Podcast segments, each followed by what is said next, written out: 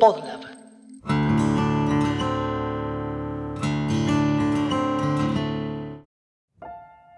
Pa, pero mírate. No pienses más. Nada que pensar. Después de hacer algunas reacciones en Instagram, que son como videitos en los cuales un poco cuento lo que me parecen, cosas que los oyentes mismos me pidieron que opine de, me quedaron un par de conceptos que me parecieron interesantes para elevarlos a un episodio, digamos. Hablando concretamente de qué es lo que llama la atención de la música o qué es lo que me llama la atención de la música, qué es lo que me parece importante, qué es lo que me parece atractivo. Y obviamente decirlo como algo personal, pero eventualmente elevarlo a una charla o proponerles a ustedes que están escuchando esto que piensen qué les parece lo que yo opino de esto, más que nada para tratar de que también ustedes puedan hacer esa reflexión y eventualmente llegar a algo que me parece que sí es interesante, que es qué es lo que nos gusta de la música, qué es lo que realmente nos llama más la atención y qué es eventualmente también lo que nos parece importante que esté presente. Desde un lugar quizás más reflexivo, más conceptual, no solo desde el emocional y espontáneo que, es lo que te pasa cuando viene una canción y la escuchás y te gusta o no te gusta. Porque bueno, hay muchas instancias de análisis. Y de repente tener pensadas esas instancias, tener ciertos mecanismos ya resueltos con respecto a esas instancias, nos permite escuchar música con todos estos conceptos presentes, conscientes, y eventualmente saber qué es lo que nos está pasando y por qué nos pasa lo que nos pasa. Y de alguna manera refinar nuestra escucha, para el lado que sea, no tiene que ver con los gustos, simplemente con el camino recorrido y el desarrollo, digamos, del oficio de escuchar música.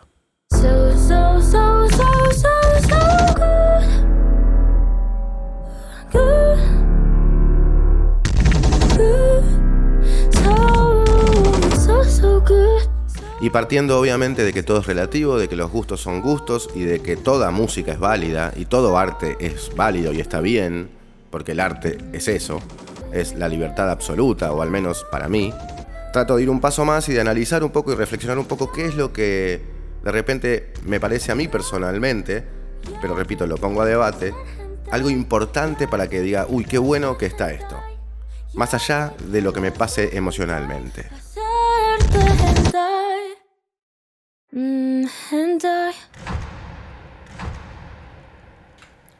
¿No te pasa que a veces alguien te dice, che, ¿viste tal serie? Y vos decís, sí, la vi, la vi toda.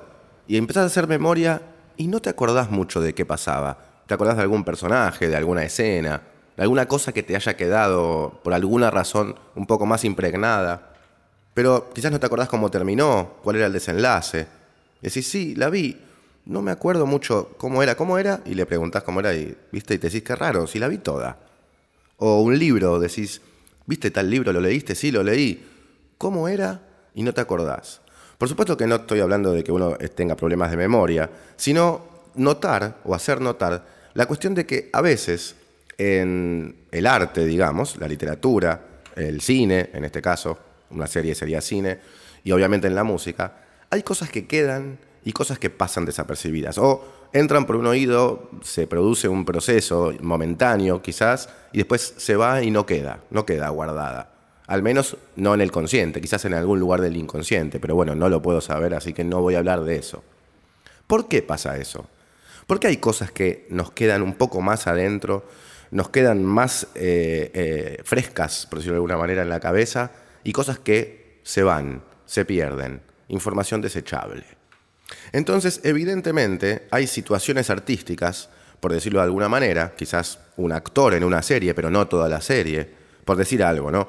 Una frase en un libro, pero no todo el libro, un momento de una canción, pero no toda la canción, que hacen un poquito más de mella en nosotros. Evidentemente eso es porque hay partes que son trascendentes para nuestra estructura o nuestra sensibilidad y partes que no. Entonces, está bueno, y ahora sí, llevándolo más que nada a la música, pero creo que es algo que se puede aplicar a cualquier disciplina artística, quiero analizar un poco por qué pasa eso y qué es lo que a mí me parece que es trascendente y que es importante y por eso que queda impregnado en nosotros o nosotras ¿Y qué partes no? ¿Y qué cosas no son trascendentes? No nos quedan guardadas y nos pasan desapercibidas. En un punto estoy hablando de entretenimiento y arte y ver la dinámica entre esas dos cosas. Hablemos de entretenimiento y arte al mismo tiempo. ¿Y qué es qué?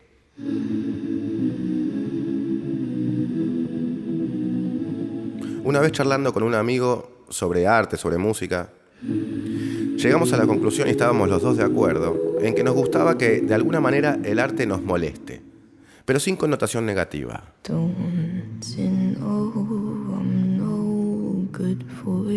Nos referíamos más a molestia como si fuera un movimiento, a que el arte nos mueva algo, nos quiera decir algo, nos haga pensar, nos haga sensibilizar, nos haga cambiar, nos haga crecer, eventualmente.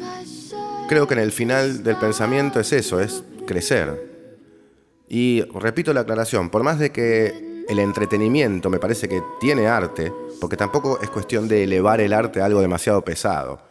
Eso me parece absolutamente contraproducente también. Está bueno que sea de fácil acceso y eventualmente pueda ser fresco y liviano el arte. Desde el punto de vista conceptual, más allá de que el arte mismo, digamos, la obra de arte sea liviana o no. Eso es otra cosa. Digo, pensar en arte también tiene que ser liviano. Pensar en la vida está bueno que sea liviano, pero no porque sea liviano que sea superficial, sino liviano por humilde, liviano por relajado, liviano por espontáneo. Por eso me parece importante, antes de desarrollar lo que voy a desarrollar en este episodio, aclarar que el arte se rebaja, entre comillas, entre comillas, se rebaja al entretenimiento sola, por cómo es. Es parte del entretenimiento el arte. Porque así como un rock and roll de los Beatles de los primeros, cuando no era tan profundo, entre comillas, lo que hacían, es arte, cuando era entretenimiento, digamos, es arte, una serie que viste y que de repente no te acordaste después de un año que la habías visto, también es arte.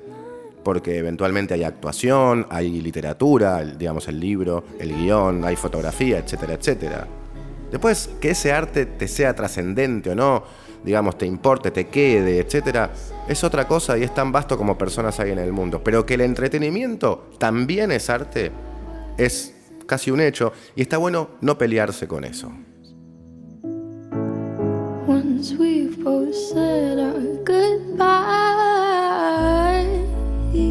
Después, y habiendo aclarado eso, sí me parece copado que podamos pensar qué nos interesa más personalmente a nosotros o a nosotras.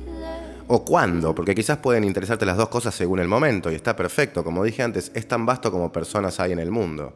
Pero ubicarlo, reflexionarlo, me parece que está bueno, y de esa manera además de alguna manera desarrollamos lo que dije antes, que es el oficio de escuchar música.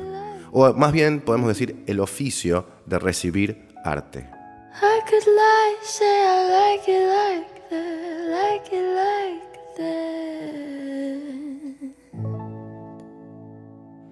Y en esta contraposición de conceptos que propongo entre entretenimiento y arte, voy a buscar hablar también de cosas que me parecen ambas pero sobre todo en el contexto moderno, porque el contexto del arte hoy por hoy, y estoy hablando del arte, digamos, más popular o más masivo, digamos, circuitos off y circuitos de culto hay y habrá siempre.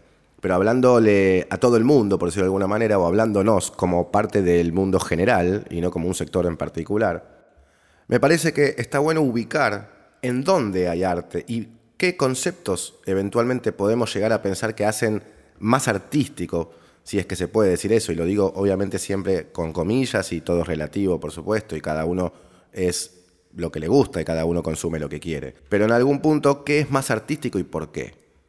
Billie Eilish, por ejemplo, con este tema, When the Party's Over, que acabo de poner, o Rosalía con Gentai, como acabo de poner, me parecen grandes ejemplos de arte de muy alto nivel en un circuito de entretenimiento. Porque ambas dos son artistas que están, digamos, ubicadas en lo que es el mainstream, el entretenimiento general, la venta de discos, el comercio, digamos, la música comercial, el dinero y la industria. Sin embargo, dentro de eso hay mucho arte en lo que hacen.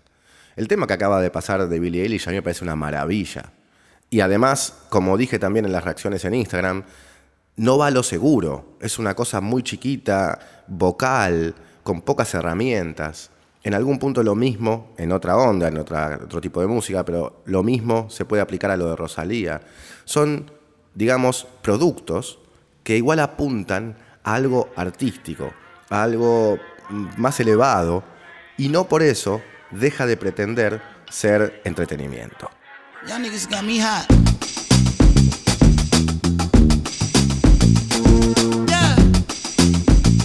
El punto es qué quiero decir cuando digo algo artístico, algo más elevado, algo más profundo. ¿A qué me estoy refiriendo? Bueno, voy a aclarar un poco eso porque me parece que es lo más importante para que se entienda todo lo que estoy hablando. La palabra para mí es propuesta.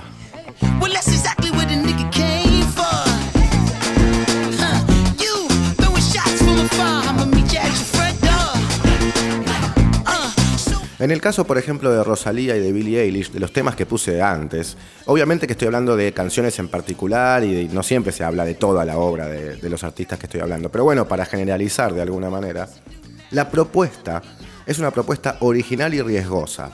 En ambos temas, los que puse, repito, acá al principio del episodio, son muy escuetos a nivel de instrumentación, en general son lentos, los temas, y no hablo de lentos como los temas que te pones a bailar para entrar en un estado romántico, sino lentos literalmente, en los cuales la canción es lo que está más adelante. Digamos, la propuesta es que escuches la canción, sobre todo en el de Rosalía, que es nada, un pianito tocando el acorde tríada y la mina cantando, y después recién al final vienen unos efectos rarísimos y muy originales. Entonces, la propuesta ahí es la canción, la música. No tratar, como me parece a mí que pasa sobre todo en Argentina, aunque con excepciones, pero en general, de que todo esté armado lo suficientemente bien y lleno como para que no le encuentres ningún error a la cosa. Cuando digo error me refiero a el riesgo, ¿no? No le puedas encontrar ningún riesgo a la cosa. Por ejemplo, en el tema de Rosalía, el riesgo es que algo sea tan chiquito y que quieras vender muchos discos con algo tan chiquito. Y ni hablar en el de Billie Eilish, que directamente es casi coral, con algunas intervenciones de algunas chapas, de algunos teclados y nada más. Es la música pura. No es que te están vendiendo otra cosa para que te sea fácil escucharla, bailarla o lo que sea. Ahí es la música. Y en este tema de Anderson Pack que estamos escuchando ahora, la propuesta es poner a los tipos a tocar como tocan en el garage de su casa que acá tampoco pasa mucho en Argentina, digo que se armen proyectos comerciales que sea la gente tocando como toca. En general está todo armado por productores y gente que está especulando un montón. Esto también es una propuesta, dejar a la gente que toque y nada más. Eso para mí es propuesta. Cuando la propuesta me muestra la canción pura, siento que lo que se decidió es que yo escuche una canción, como es la canción, como en el caso de Rosalía, o cuando la propuesta es eventualmente que yo entre en un clima muy específico, de repente que no es tan fácil entrar y que no necesariamente voy a entrar en cualquier momento del día. Por eso digo que no va a lo seguro, como el tema de Billie Eilish, que es entrar en un clima, digamos, introspectivo, sensible, en donde las herramientas musicales son los contrapuntos de las voces, la interpretación, los espacios. Ese tema de Billie Eilish tiene silencios largos para lo que estamos acostumbrados entre frase y frase, en la cual la producción, digamos, decidió que haya silencio en el medio de la canción varias veces. Eso es un montón de riesgo para lo que es la música comercial hoy. Eso es una propuesta que yo siento en ambos casos que me están pidiendo a mí que me comprometa con lo que estoy escuchando. No que me lo está tratando de vender fácilmente pero al mismo tiempo, no que me comprometa como puede ser un grupo de culto o como puede ser, no sé, un tema larguísimo de, no sé, jazz este, experimental, o sea, sin irse al, al, otro lado. Eso es lo que quiero decir y desde ahí me parece que parte lo interesante, porque sigue siendo música para vender, música mainstream, música para vender discos, música de la industria. Y sin embargo, tiene propuesta artística. Después lo de Anderson Pack, lo que dije recién, la propuesta es poner a los tipos tocando. Si los tipos la rompen tocando, porque todos tienen un grupo tremendo y no queda nada cuando se ponen a tocar, bueno, grabémoslos, punto. No es que después le voy poniendo esto, le saco, armo, le, no sé. Los dejo tocar. Bueno, eso también es una propuesta, que los músicos toquen y que te guste porque están tocando y están tocando bárbaro. No porque vos armaste algo desde la especulación de la producción como para que le guste. Entonces lo que va es esto. Entonces vamos a armar el producto, vamos a ponerle la estética y después vamos a hacer que tengan la producción musical que corresponde como para que después lo pongas en la radio y a todo el mundo le guste. Ahí es donde yo entro en una especie de no conflicto, pero sí me, da lástima. Digo, qué pena, porque hay mucha música artística con propuesta, como vengo diciendo, recontra comercial. Simplemente acá en Argentina como que no la vemos. Con algunas excepciones, como por ejemplo esta. Desierto del Sahara. Muerto boca llena de llagas. Catriel, Empujando el suelo con mis llantas. como un ejemplo nada más, ¿no? Sosteniendo el cielo como Atlas. No pudiste mantener la calma. Hay cosas que me gustan personalmente, más o menos, de lo que hace Catriel, y eventualmente puedo decir inclusive que su perfil musical no es el que yo consumo. Así y todo, me parece súper, súper creativo lo que hace. Y me parece que tiene un montón de propuesta. Más allá de los gustos personales y de la empatía o de la sensibilidad que pueda tocar a uno u otra persona. Me una en la espalda. Fíjense que en los segundos que ya lleva la canción, las herramientas son mínimas, mínimas. Eso ya a mí me gusta, como pasó con los temas principales que puse, no el de Anderson Pack, pero sí los otros dos. Me gusta cuando se usan pocas herramientas. Pero después, esto. Esto es bárbaro, es maravilloso. Propuesta 100%. Ir a lo seguro, nada. Bueno, nada no. Quizás la primer parte del tema es un poquito más ir a lo seguro, pero porque el tipo tiene esa forma de cantar y está obviamente tratado con esa manera moderna de tratar la voz entre trap y reggaetón, qué sé yo. Y bueno, se puede decir que esa es la parte de ir a lo seguro, porque la gente está acostumbrada a comprar eso. Ahora, después viene esto que estamos escuchando ahora. Escucha, ah. Tengo fama de playboy. Yo mismo me lo Esto es súper creativo. O sea, la, la canción va pasando por estados absolutamente diferentes. Es quizás hasta comparable con aquellas canciones de los 70 en donde, de rock progresivo, donde la música tenía parte desde A hasta parte G. Y iba pasando por mil partes que no volvían nunca. Quizás parece que estoy exagerando un poco, pero a mí me parece realmente que es eso llevado a la modernidad y al mainstream. Tiene un montón de propuestas lo que hace este tipo. En general, repito, hay canciones que me parecen que no tanto, canciones que sí, canciones que más, canciones que menos, de la misma manera que con los otros artistas. Pero sí me parece que es el producto argentino, por decirlo de alguna manera, y digo producto como una descripción, no como una palabra que quiera calificarlo o descalificarlo, mucho menos, que realmente tiene más consistencia artística. Junto con Woz, quizás también, que ya he dicho que me gusta mucho, pero sobre todo lo de Catriel me parece más original, me parece que eh, realmente va a lugares que mucha gente le pueden parecer raros o no esperables. Y así todo sigue siendo muy comercial y sobre todo requiere de que las partes involucradas, los músicos, las músicas, los que producen, los que arreglan, las que arreglan, sean buenos. O sea, sean idóneos. Necesitan saber hacer bien lo que hacen para que esto funcione. En otros casos no necesariamente. Bueno, si sos malo no va a funcionar. Pero quizás no necesitas de tanto expertise en otros casos. En estos casos, con el riesgo que se toma, me parece que es imprescindible que sean buenos artistas los que estén presentes.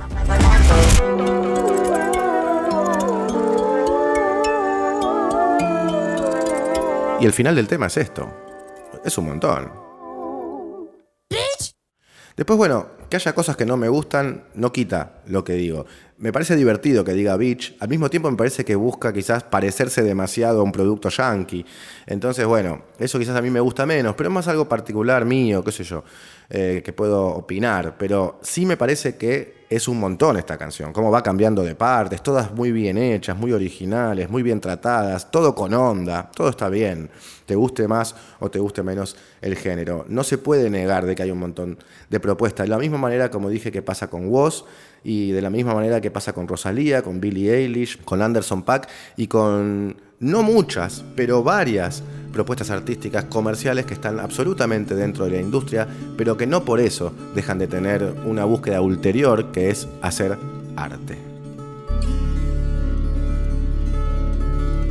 Repito para que quede claro que arte es todo, o en todo caso es relativo, y yo no estoy tratando de poner el arte en lugares donde podamos decir si es buena o mala, porque en todo caso es mucho más relativo y no soy quien para decirlo, solo soy una persona que hace arte nomás. Sino tratar de reflexionar sobre el negocio y el arte y qué pasa en esa interacción. Jacob Collier es otra persona del mainstream, quizás inclusive el artista internacional para mí que más está en este universo de vender y de ser una música, digamos, que escucha a mucha gente y vender muchos discos y toda la pelota, pero tomando riesgos. Esta canción, por ejemplo, tiene una introducción larguísima, como estamos escuchando. Y a él no le importa que tenga una introducción larguísima, no pasa nada. Que la escuchen. Take me anywhere you go. Me viene de nuevo una anécdota que ya conté en este podcast, que es que cuando llevé en aquel momento el grupo que yo tenía al presidente de la Mega, la radio, y escuchó los primeros temas, me dijo, mira, la verdad es que introducciones de 20 segundos ya no se escuchan. Ahora las cosas tienen que empezar rápido, las letras rápido. Yo no sé, ese señor, sinceramente, que sabe de música, pero de negocios evidentemente no sabe. O quizás sabe, pero para un nivel bajo, que es el que creo yo que, digamos, es el que más está establecido en Argentina en particular. Porque afuera no sucede eso, en absoluto. Como muchas otras cosas, como la música lenta, como la música que hace armonías extrañas, por decirlo de alguna manera. Extraño es relativo, por supuesto, pero se entiende a qué voy. Como por ejemplo esta canción. El talento siempre vende, amigos y amigas, siempre vende. Estamos hablando de vender, ¿no? Que se aclare. No es que a mí me importe el talento porque venda, por supuesto. Pero si estamos hablando de industria y estamos hablando de entretenimiento y estamos hablando de dinero eh, en un punto, el talento siempre vende. Después, bueno, el tango vende menos que el rock. Eso es una cuestión de géneros. El folclore argentino vende menos que el jazz, porque bueno, el folclore argentino está instalado como world music y en todo caso es popular acá. El jazz a esta altura ya casi que es una música de todo el mundo, etcétera, etcétera. Hay cuestiones que influyen, que van más allá de lo que se esté haciendo, del talento y de todo eso, y de los riesgos que se tomen.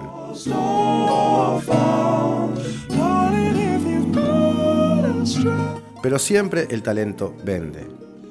Y denuncio un poco de alguna manera, y lo hago desde el respeto por supuesto, pero sí desde mi opinión, que acá se toma poco riesgo a nivel comercial. Y es por eso que los productos duran poco también. Porque, por ejemplo, Soda Stereo o Los Redondos, que siempre los pongo obviamente como ejemplos porque son antípodas musicales en un punto y sociales también. Sin embargo, ambos tenían introducciones largas, temas raros, temas oscuros. Algunos más, otros menos, por supuesto. También tenían sus hits. Pero quiero decir, estos grupos, por dar ejemplos, se sostuvieron en el tiempo décadas, décadas. No vendieron dos discos y después tuvieron que salir a buscar otra cosa que les pueda sustentar la vida, los músicos o las músicas de esos grupos. Porque cuando algo es bueno, se instala solo, porque es bueno y porque la gente no es tonta. O en todo caso va a haber un extracto de gente más permeable a consumir lo más simple, que siempre existió, digamos ese extracto de gente. Y después va a haber un extracto de gente grande que no, que va a apoyar lo bueno, lo que es talentoso, más allá de que tenga o no las características que tiene que tener la música comercial. Se va a hacer comercial sola porque se sostiene sola porque es buena. Eso es algo muy importante para mí, que podamos, como escuchas nosotros de música, ver, escuchar, saber, dilucidar cuando sucede, o sea, desarrollar el oficio de escuchar música, y paralelamente, para los que están en la producción de música, en la industria musical, animarse a animarse, valga la redundancia, a poder apoyar cosas que van a vender porque son buenas y eventualmente simplemente tienen que estar bien acompañadas por, digamos, la estructura que necesite, por decirlo de alguna manera. Pero van a terminar vendiendo porque son buenas.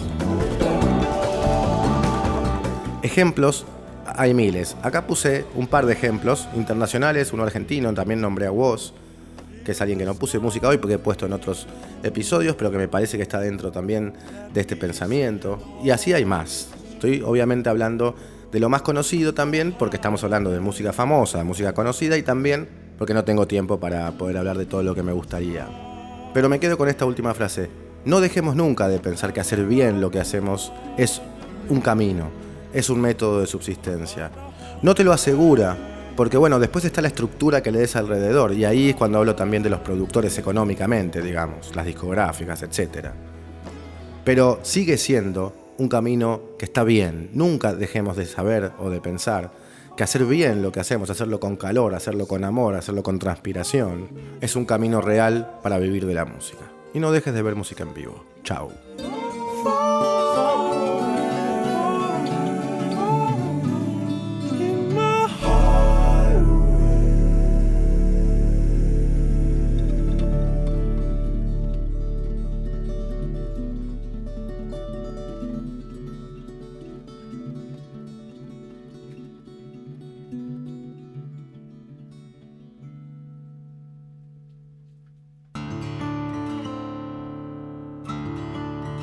El Musicópata es un podcast conducido y producido por Rafael Varela en coproducción con Podlab. ¿Te gustó lo que escuchaste? Entonces te invito a charlar sobre este y otros temas en mis redes. Me encontrás como arroba Raf Varela con dos Fs en Instagram. Y si te gustan los podcasts, te recomiendo que sigas arroba Podlab Media. Ahí vas a poder entrar y enterarte de las novedades de este y de muchos otros podcasts.